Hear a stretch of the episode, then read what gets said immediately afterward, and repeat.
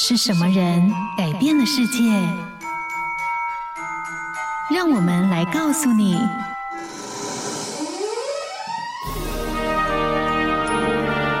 改变世界的一百个人。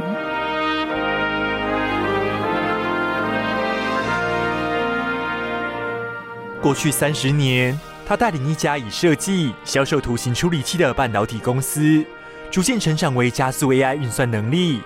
软硬体整合一体化的晶片商巨头，并曾被《哈佛商业评论》杂志评选为全球百大最佳 CEO 之一。而他在人工智慧领域上的成就，也让他赢得 AI 教父或显卡教父的称号。今天我们要来听见的，就是辉达共同创办人暨执行长黄仁勋的故事，看见他带动 AI 浪潮踏上巅峰。黄仁勋一九六三年出生于台南。一九六零年代末期，黄仁勋的父亲为了一项工人培训计划，从台湾飞往纽约，初次踏上美国国土。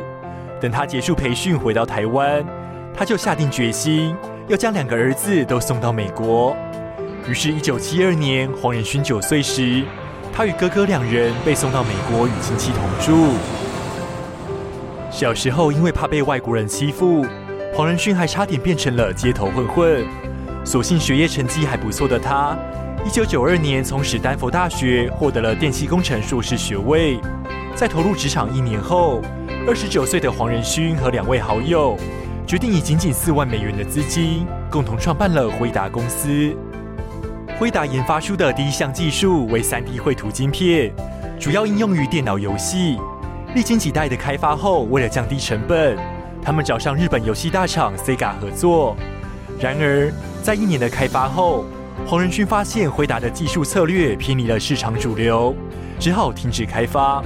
幸好当时黄仁勋选择坦诚困境，反而成功说服 Sega 支付全额费用，让辉达多活了半年，得以及时开发出 Riva 一二八显示晶片，让辉达一战成名，拯救了公司。一九九九年，黄仁勋提出了与摩尔定律并称的显卡晶片领域黄氏定律。也就是显示晶片每六个月性能就能提升一倍。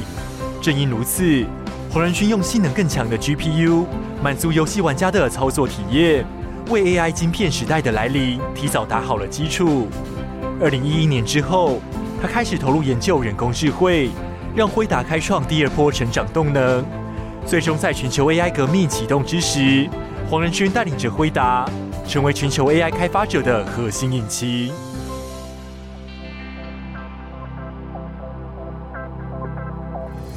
听见他们的人生，找到自己的故事。感谢收听今天的改变世界的一百个人。